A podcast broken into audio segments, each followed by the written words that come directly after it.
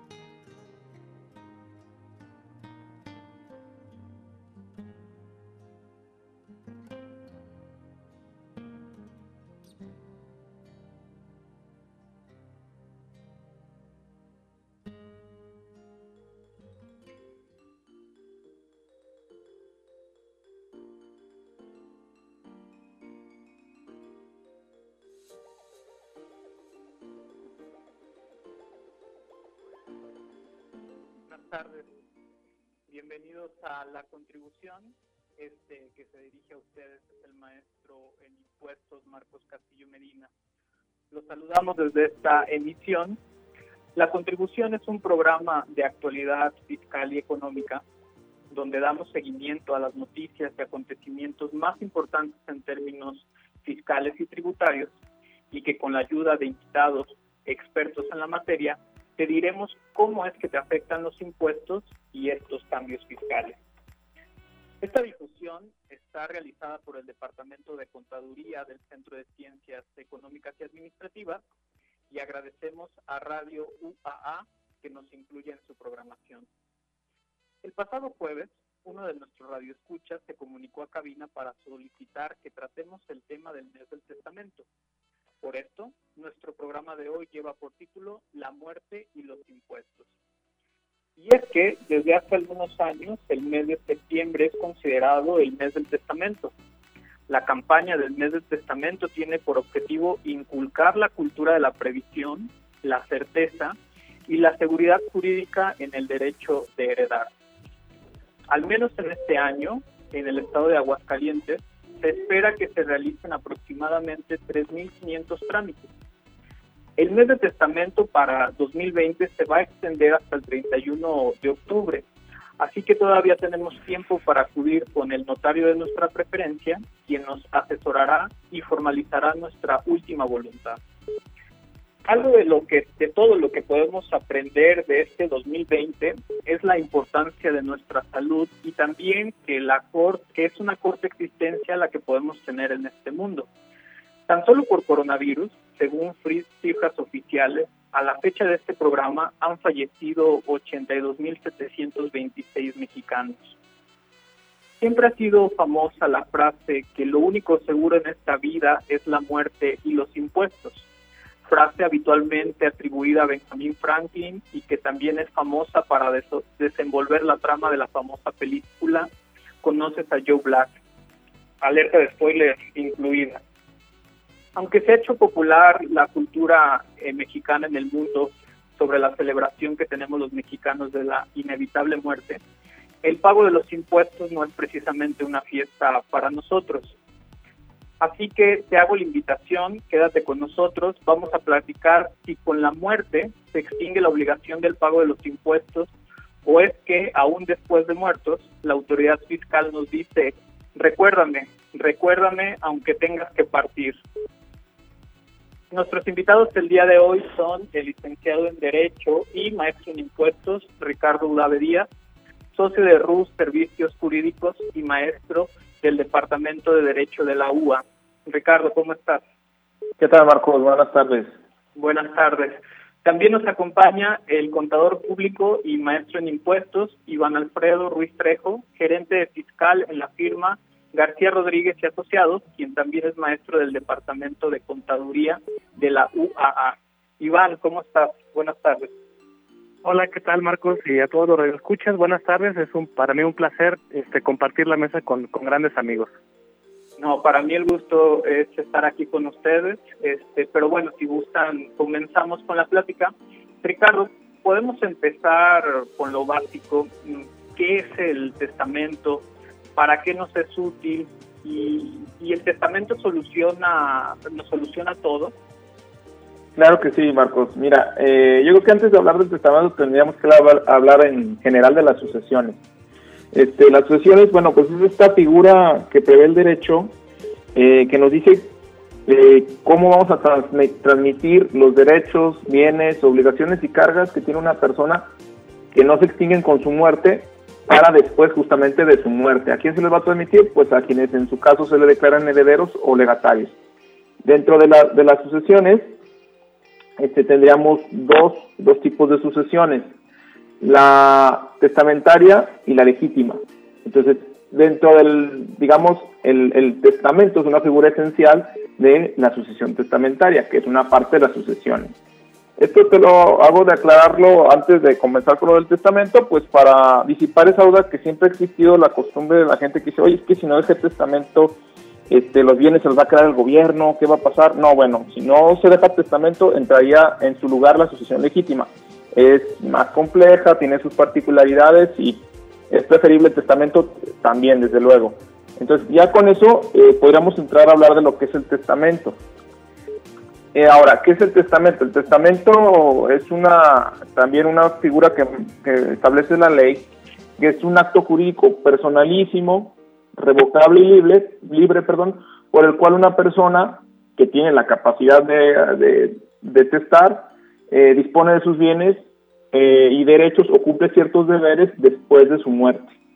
Entonces, eso es tan importante anotarlo. El testamento no solo es para disponer de bienes. En la experiencia vemos que quien quiere dejar testamento es porque tiene bienes que dejarle a sus seres queridos pero teóricamente también debe ser para establecer lineamientos para cumplir ciertos deberes que tiene la persona.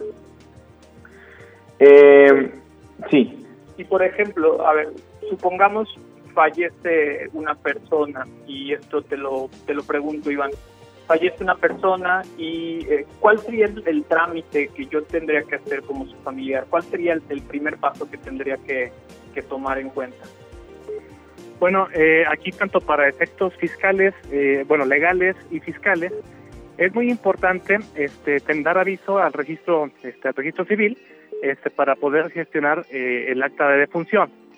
Lo comento porque este documento, esta constancia, esta, eh, este, este, este, esta obligación civil, este es el documento que nos permite hacer los demás trámites, que tanto legales como fiscales, como lo había comentado. Entonces, eh, algo que es muy importante este, aclarar es que luego creemos que, bueno, que eh, el, momento de fallecer es cuando ya somos personas adultas muy, muy grandes, ¿verdad? De la tercera edad. Sin embargo, pues la muerte nos puede este, alcanzar a una corta edad y es importante saber que si tienes bienes, este, lo mejor es tratar de, especificar eh, qué destino le quieres dar en caso que llegaras a faltar. ¿sí? Eh, otra cosa que es muy importante notar antes de hacer los, de hacer los, los apuntes para efectos fiscales es que una persona en vida, desde que tiene la capacidad o empieza a generar ingresos que le obligue las leyes fiscales a pagar impuestos, pues lo primero que tiene que hacer es solicitar su inscripción en el Registro Federal de Contribuyentes. Obviamente, pues a lo largo de su vida productiva, esta persona pues va a estar pagando impuestos, eh, presentando declaraciones y así hasta el día de su muerte. Ahora, una vez eh, que, que, se, da la muerte, como bien lo comentaba el, eh, este Ricardo, nuestro, nuestro amigo, eh, pues lo que se hace básicamente es la transmisión de bienes, ¿verdad? De una persona que fallece este, para los, sus beneficiarios. Entonces, algo que es muy importante es recordar es que la, las, las herencias o los legados este, son, están exentos para efectos del impuesto sobre la renta. Es decir, si yo recibo la, herencia o el legado de, una, de, de alguien que falleció, pues ese este ingreso eh, sí se considera ingreso como tal porque incrementa mi patrimonio, pero sin embargo está exento del impuesto sobre la renta en los términos de la fracción 22 del título eh, artículo 93 de la ley del impuesto sobre la renta. Nada más es muy importante comentarles que a pesar de que es exento, hay una condición, eh, es decir, que cuando cuando efectivamente percibamos este los bienes que incrementen nuestro patrimonio, con motivo de la herencia, tenemos, estamos obligados a presentar una declaración anual en la cual informemos el ingreso por la herencia. Es decir, aquí la, ley nos obliga a que, que presentemos esta información. Es decir, si no cumplimos con esta obligación de declararlo como ingreso exento, este, en la declaración anual, este, pues el castigo es que entonces se va a convertir en un ingreso grabado. Entonces es muy importante no perder de vista. Esa es una de las de las consecuencias de, la de la de las herencias o legados y este alguien me podría decir que mm, si no tienes actividad económica, bueno, en la actualidad hay la posibilidad de darte de alta en el RFC sin obligaciones fiscales y de esta forma se puede presentar la anual con datos informativos. Y por ejemplo, ahí de los del trámite que comenta bueno, platicabas que hay tanto obligaciones fiscales que concluir para, para la persona que falleció como las personas que reciban este, la herencia eh, que, estamos comentando. Pero llega a ser más complicado o más sencillo si el contribuyente tiene uno u otro régimen o, o ahí cómo, cómo podemos estar pensando cómo debo de actuar si, el, si la persona tiene, no sé, un, tipo de ingreso, si tiene otro, ¿cuál será el tratamiento fiscal ahí que se le da, Iván? Ah, correcto, con gusto. Eh, bueno, aquí la cuestión es que eh, lo, lo, que hay que buscar hacer es eh, solicitar la cancelación del RFC. Es muy importante dejar en claro que desde, desde que una persona física, una persona civil, se inscribe en el RFC, este, pues durante toda su vida activa eh, solamente a lo mucho puede llegar a tener este, suspensiones de actividades. Pero la única forma de cancelar un RFC pues es precisamente a través de la muerte. Ahora, eh, ¿qué tan complicado puede ser cancelar el RFC? Bueno, depende del tipo de ingresos que, que, que, estaba recibiendo la persona antes de fallecer. Te doy un ejemplo. Eh, hay unos trámites muy simplificados para cuando la persona que fallece, por ejemplo, tenía ingresos por eh, sueldos y salarios. Si era una persona pensionada, si estaba, por ejemplo, en el RIF o, este, o tenía algunos ingresos por intereses. ¿Qué pasa en este caso? En este caso se considera que es un trámite relativamente sencillo porque digamos que la, al morirse la persona, si era una persona trabajadora, este como asalariado, este, se, obviamente se corta la, este, la fuente que genera los ingresos, que es la persona que fallece.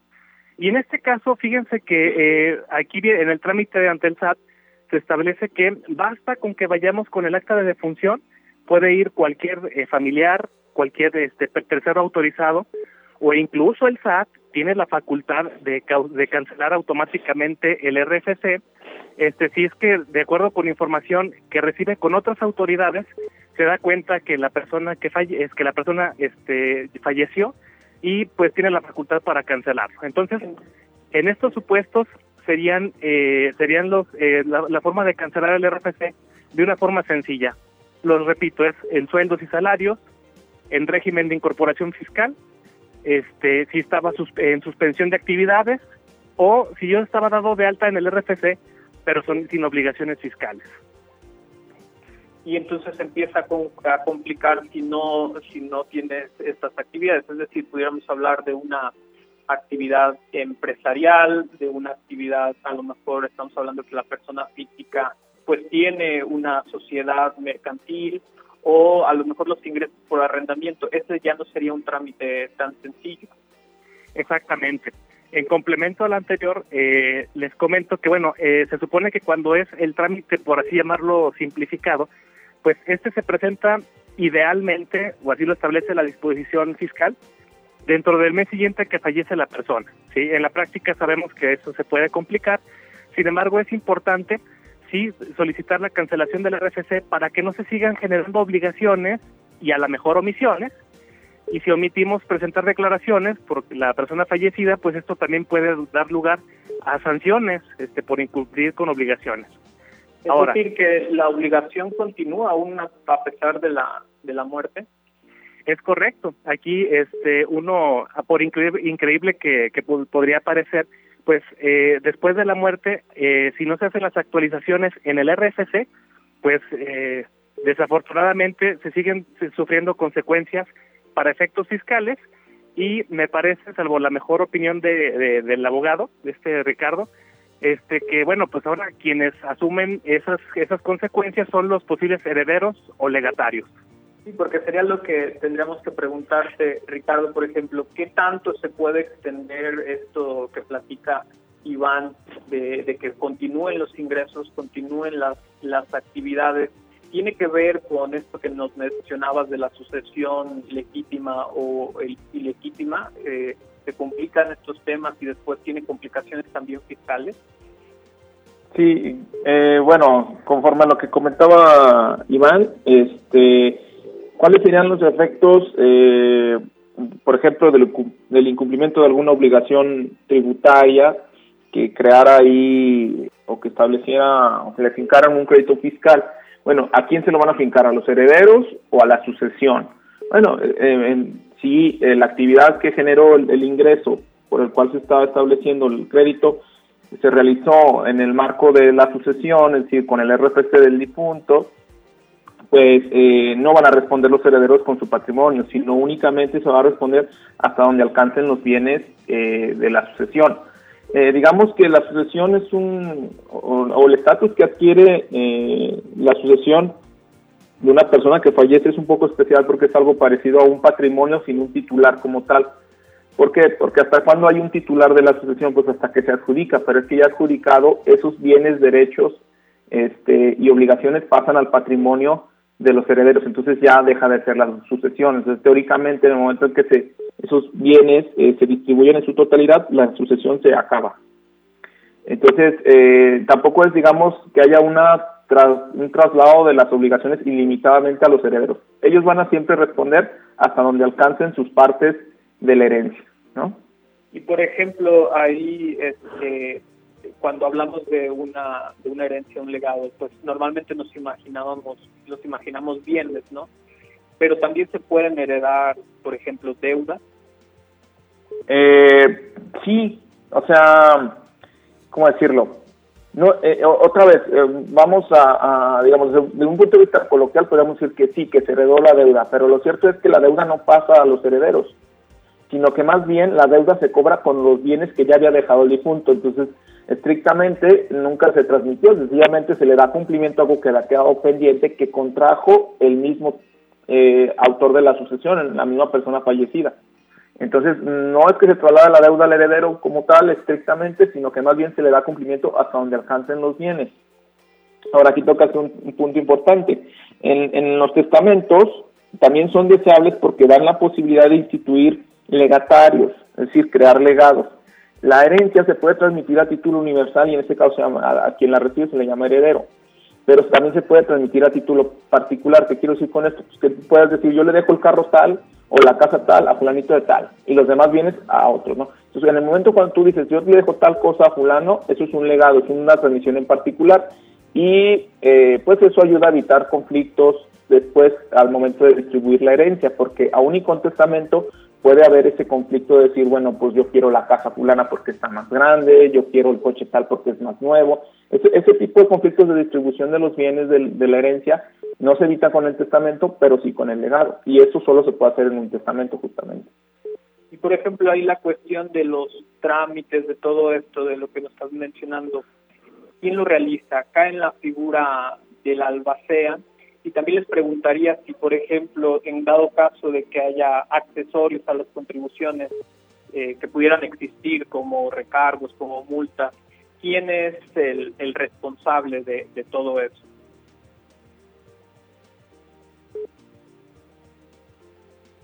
Bueno, este, para, para efectos fiscales, eh, ya estamos entrando en otro tema, este, que es la, lo que comentábamos hace un momento, la cancelación del RFC, pero a través de la apertura de la sucesión testamentaria. Es decir, eh, hay, que por su naturaleza, hay algunos ingresos que se obtienen que, eh, decíamos en salarios, fallece la persona que era el trabajador, asalariado, y él pues ya se corta la fuente que genera el ingreso, ¿verdad?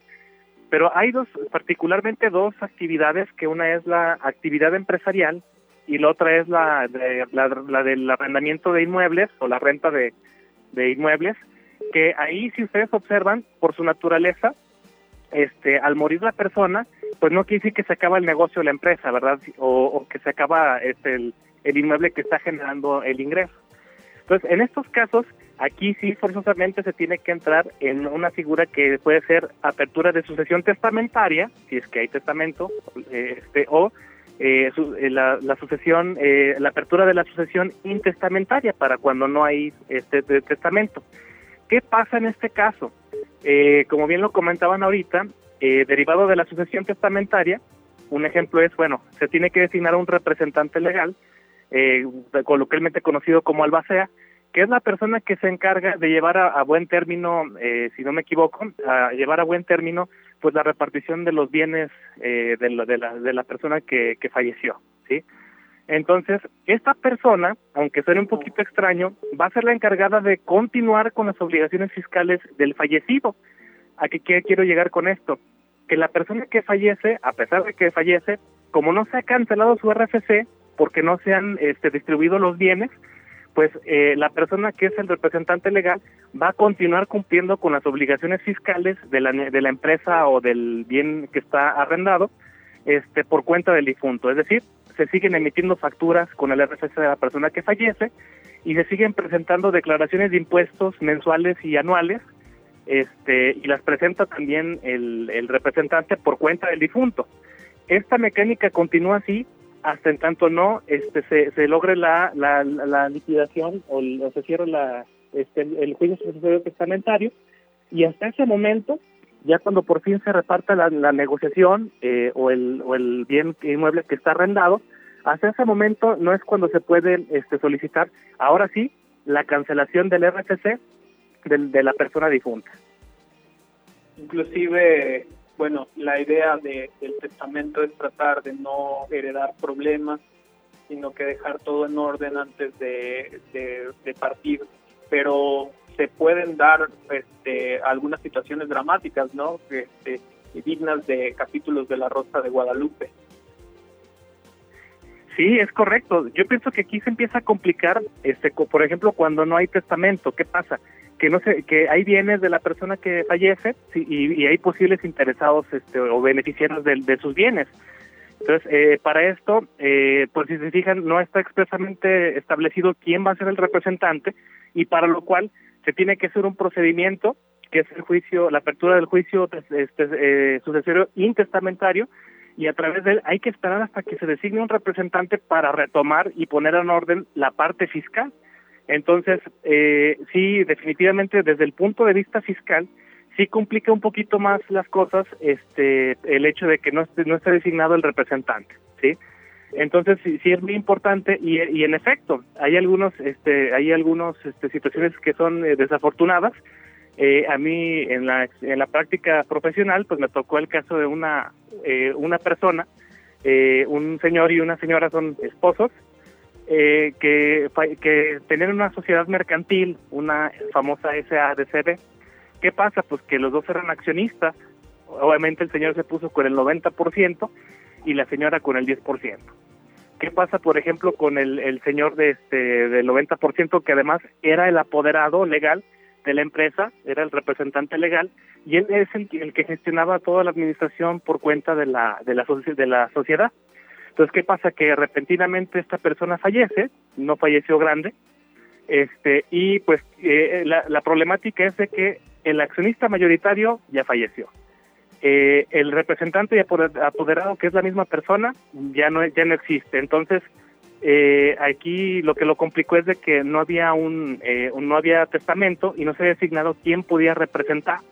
Entonces, básicamente esta sociedad pues, se quedó como una especie de maniatada, este, porque no no se podía convocar una asamblea debido a que pues quién representa al, difunto, ¿no? Si no está, no está no está definido y la la siguiente es pues hay que iniciar un procedimiento este para determinar quién va a ser el representante y hasta entonces ahora sí este ya ya se podría convocar una asamblea y este pues ahora sí que hacer los cambios que se tengan que hacer para poner en orden a la empresa. Entonces, sí es muy importante este tener en mente que además de otros trámites que tenemos que hacer, pues está el tema del, de los impuestos. Y pues desafortunadamente se nos, acabó el tiempo, mi estimado Iván. Eh, Ricardo, tuvimos una, una dificultad técnica, bueno, por las cuestiones obvias del coronavirus, esto se está haciendo por llamada, me parece que, que tuvo problemas con su teléfono, pero pues llegamos al, al final de nuestro programa. Iván, te agradezco por acompañarnos. Eh, si alguien necesita alguna asesoría, ¿dónde te puede contactar? Sí, pues este, como lo cantamos, yo estoy, este, estoy elaborando en el despacho García Rodríguez y Asociados y con mucho gusto me pueden contactar al teléfono 449-912-6461. Muchas gracias, Iván. Y pues bueno, gracias a Ale de los Ríos en los controles, al buen Checo Pacheco que nos apoyan en esta, en esta, en este programa este quien les saluda su amigo Marcos Castillo Medina les agradece el favor que nos escuche. Nos saludamos el próximo jueves a la una de la tarde. Hablaremos de pensiones. Espero nos acompañe. Muchas gracias. El programa en el que te decimos cómo te afectan los impuestos y las reformas fiscales. Escúchanos en la siguiente emisión. La contribución.